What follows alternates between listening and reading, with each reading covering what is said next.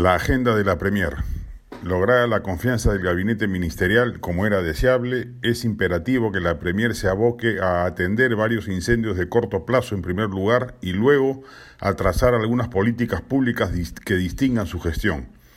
Por lo pronto, debe poner orden en la casa ministerial. Es inadmisible que haya dos ministros como el de Educación y el de Transportes que pretendan tirarse abajo todo lo avanzado en materia de reformas en sus dos sectores Peor aún en el caso educativo, ya que responde a una agenda radical de un sector del magisterio vinculado nada menos que al Movadef.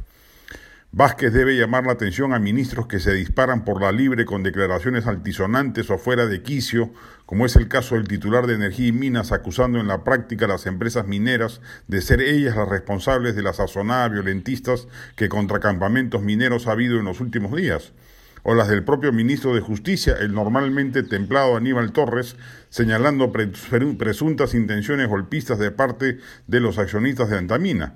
Luego se desdijo y pidió las disculpas correspondientes. Un gabinete ministerial debe funcionar como una sinfonía, con ninguno de sus miembros desafinando groseramente respecto de lo que es la política general del gobierno. Esa debe ser la primera obligación política de la Premier, quien ya ha demostrado tener el temple suficiente para haber resuelto satisfactoriamente la crisis originada por el impresentable exministro del Interior Luis Barranzuela.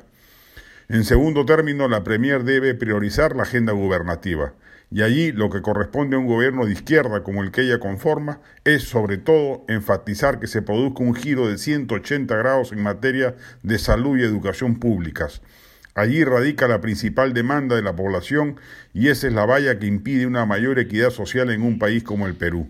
Y para eso necesita diseñar las reformas y afeatar los equipos que las lleven a cabo. No necesita mayores recursos, que no se esperance en ello, que difícilmente el legislativo le va a otorgar facultades legislativas al Ejecutivo y en esa medida la reforma tributaria planteada por Pedro Franque lo más probable es que naufrague. En cinco años es perfectamente posible construir una salud pública digna para los más pobres y una educación pública ecualizadora e inclusiva con los recursos que hay que ni siquiera son gastados por los titulares de pliego. Mirta Vázquez tiene sobre sus hombros la responsabilidad principal del gobierno. El presidente Castillo es un lastre, no es un motor ejecutivo, sino una rémora que más estorbará que ayudará. La Premier tiene el peso del gobierno encima y se espera que sea consciente de ello.